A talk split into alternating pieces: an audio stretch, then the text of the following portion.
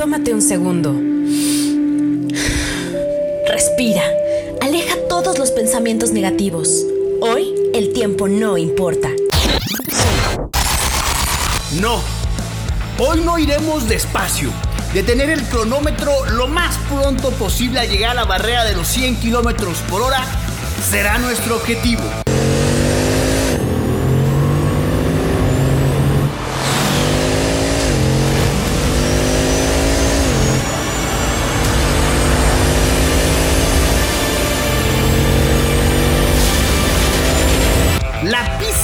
Será nuestro nombre y la velocidad nuestro apellido, porque hoy, hoy se cumplen 15 años de que un vehículo de calle demostró que es posible rebasar los 400 kilómetros por hora, 431 para ser precisos. Y lo mejor, esa proeza a la velocidad se puede lograr sin tener conocimiento previo. Eso sí, hay dos requisitos. Uno, tener mínimo 1.228.000 dólares, que es en el costo en el que arranca. Digamos la versión austera. Y dos, ser uno de los 450 afortunados en comprarlo, ya que fue una edición limitada.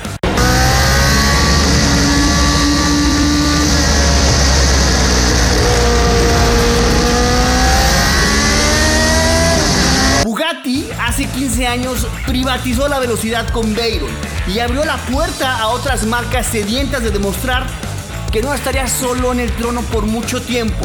Hay que tener cuidado, que esta bestia está a punto de despertar. Yo soy Eduardo Valdés y en el podcast de hoy nos sumergiremos en la velocidad, en la ingeniería y sí, por supuesto, en el lujo. Fox, Sebastian Fox. Bueno, tenemos eh, ya una situación manifiesta de crisis en el mercado.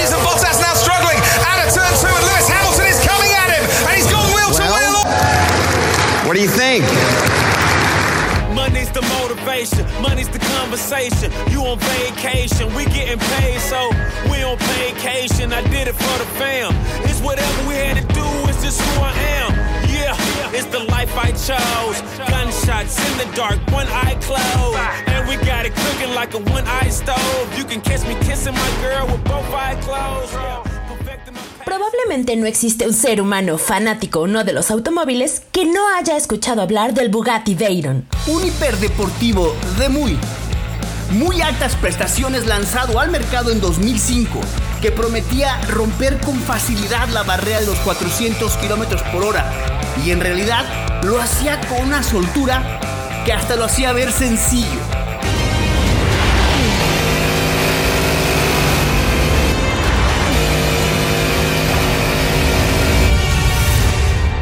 McLaren F1, Koenigsegg CCX, Koenigsegg Agera R, Salem S7 Twin, SSC Ultimate Aero y Hennessy Venom GT. Han desafiado en varias ocasiones al Bugatti Veyron y aunque se le han acercado aún, aún no han podido. Bugatti Veyron es un claro ejemplo del poder tecnológico y de la inventiva del ser humano. Es la Mona Lisa en la historia de la industria automotriz. La novena sinfonía. Este impresionante biplaza cuenta con un motor de 16 cilindros, una descomunal cilindrada de 8 litros. Sus cuatro turbos multiplican su empuje, superan la barrera de los 1000 caballos y su precio arranca en 1.228.000 dólares. Muchos de esos números hoy han quedado algo obsoletos, pero hace 15 años escapaban a la imaginación. La historia de este modelo tan particular comenzó en 1997, cuando Ferdinand Piech, CEO de Volkswagen de aquella época, comenzó a bocetear un auto superdeportivo que sorprendería al mundo, imaginando un motor revolucionario y niveles de potencia nunca, pero nunca antes vistas. Sus prestaciones. El muy estandarizado Seba 100 kilómetros por hora lo hace en 2.5 segundos.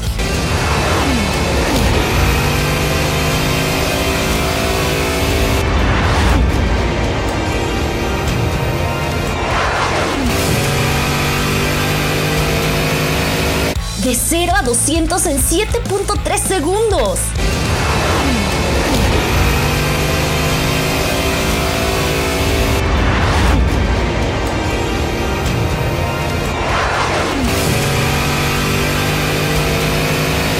0 a 300 kilómetros en 16.7 segundos.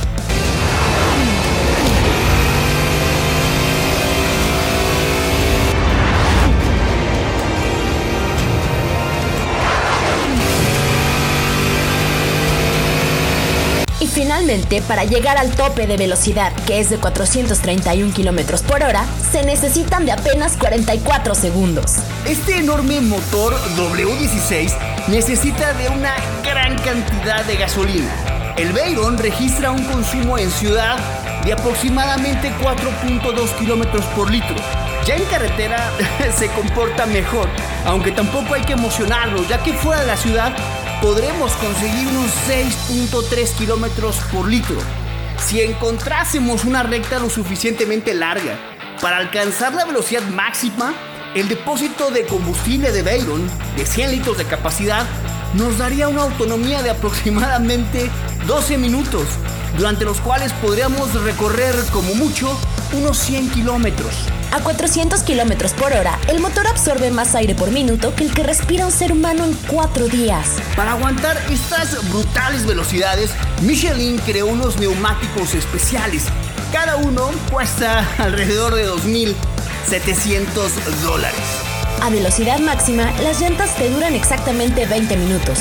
No hay problema porque el combustible dura 12 minutos a esa velocidad, así que todo está fríamente calculado. Vamos a un pequeño corte, no nos tardamos. Recuerde, esto es el podcast de Punto Neutro, un programa y así se dice Punto TV. Estás escuchando las voces del mundo automotriz a través del podcast de Punto Neutro, un programa de así se dice Punto TV. Ya regresamos. Sebastian, Box. Bueno, tenemos ya una situación manifiesta de crisis en el mercado.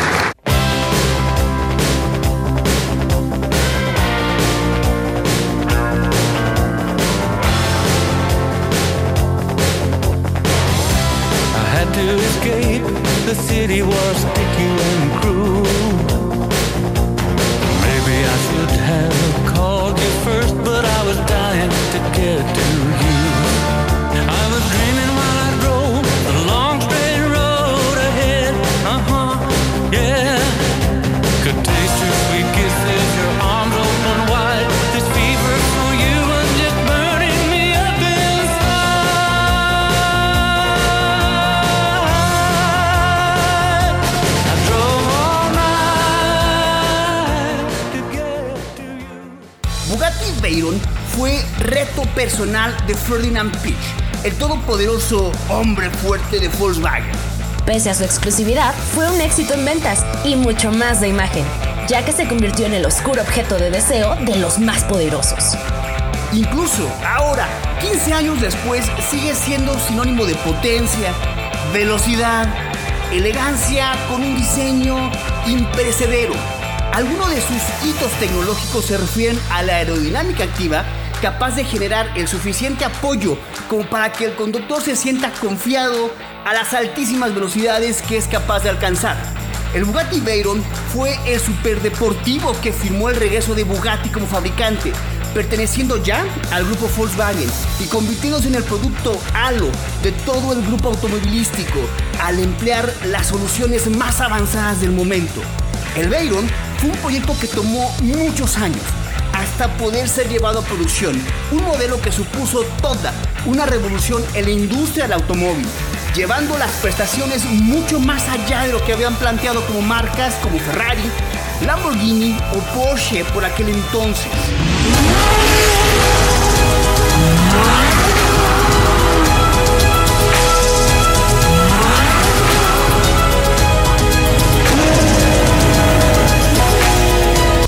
Diferentes conceptos mostraron lo que pretendía ser el futuro de la marca tras el Bugatti EV110, que fue el último Bugatti fabricado antes de que la marca fuese adquirido por grupo Volkswagen.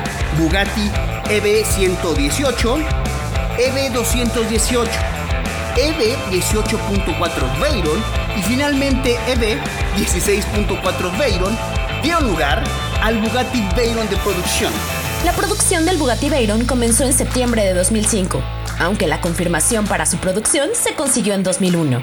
El periodo entre 2001 y 2005 fue un sinfín de desafíos para cumplir la promesa de Ferdinand Pitch, director del grupo Volkswagen, quien pretendía llevar al mercado un coche capaz de sobrepasar los 1000 caballos de potencia máxima y los 400 kilómetros de velocidad punta.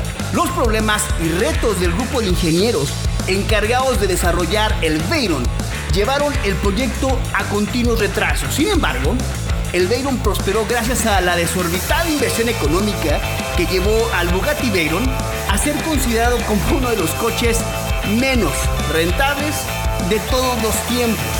Se calcula que por cada Veyron que se vendió, la marca perdió 4.3 millones de dólares. Es decir, Bugatti no hizo el Veyron porque debía, sino porque podía hacerlo. Del Bugatti Veyron se fabricaron 450 unidades, 300 unidades en carrocerías coupé y 150 unidades en carrocería targa. La producción se realizó en la fábrica que posee Bugatti en Francia, lugar donde también es fabricado el Bugatti Chiron, que es el sucesor de Veyron y del cual hablaremos más adelante. El objetivo del ser humano es dejar huella. Los vikingos decían que la importancia de la vida es que hablen de nosotros cuando ya no estemos. Sin duda, Veyron es un parteaguas en la industria automotriz, pero todos los récords se hicieron para romperse. Y aunque algunas marcas ya lograron sobrepasar sus cifras, hay una que logró aplastarlo. Y es precisamente su sucesor, el Bugatti Chiron. Vamos a un pequeño corte, no nos tardamos. Recuerde, esto es el podcast de Punto Neutro, un programa de así se dice Punto TV. Estás escuchando las voces del mundo automotriz a través del podcast de Punto Neutro, un programa de así se dice Punto TV. Ya regresamos. Box, Sebastian, box. Bueno, tenemos ya una situación manifiesta de crisis en el mercado.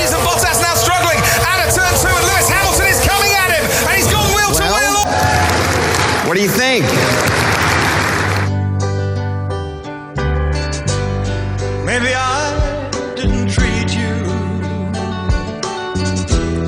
quite as good as I should have. Maybe I didn't love you quite as often as I could have. Little things I should have said and done. I just never took the time.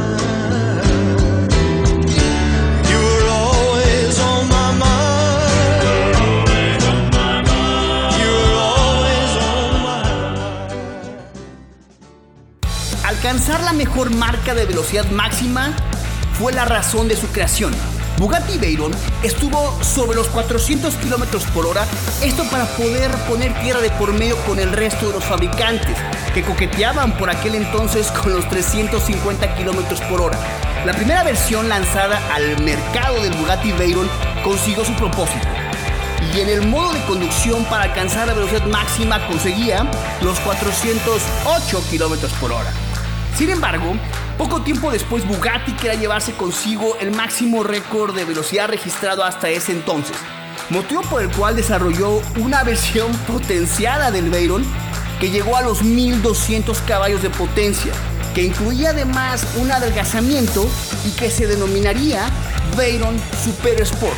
Esta variante consiguió alcanzar los 431 kilómetros por hora en el año 2010, haciéndose con esto con el récord. Pese a ello, la marca de velocidad estuvo siempre discutida por el fabricante norteamericano Hennessy y la propia organización de World Guinness Record, ya que para conseguir el registro del récord oficial se necesitaban de unas condiciones de realización muy concretas, que Bugatti no cumplió. Veyron consiguió su marca de velocidad, pero no el reconocimiento oficial. Pero todo tiene un tiempo. Y en 2016 llegó el sucesor, el encargado de tomar los cimientos, las glorias pasadas y forjar las propias. En este año fue presentado el Bugatti Chiron, el heredero de Bugatti Veyron, y que pese a ser un modelo completamente nuevo, comparte una filosofía y muchas de sus claves en diseño y planteamiento técnico. En cierto modo, el Bugatti Chiron puede entenderse como una evolución del Veyron, Aún así, ofrece un importante paso adelante en rendimiento para revalidar su enfoque como uno de los coches más rápidos del mundo. Su motor es un 8 litros de 16 cilindros en W, Quad Turbo, que fue rediseñado para alcanzar los 1500 caballos de potencia. Se mantuvo la caja de doble embrague de 7 relaciones y el sistema de tracción total. Bugatti Chiron logró rodar hasta los 490 kilómetros por hora. Sí, 490 kilómetros por hora. Y puede dormir en su garage si es que le sobran 2.9 millones de dólares. ¿Qué vendrá para el futuro? No lo sé. Lo que sí es seguro es que Bugatti nos seguirá maravillando. Yo soy Eduardo Valdés, quien les agradece que nos haya acompañado al podcast de Punto Neutro, en donde reprodujimos las voces del mundo automotriz. Hasta pronto.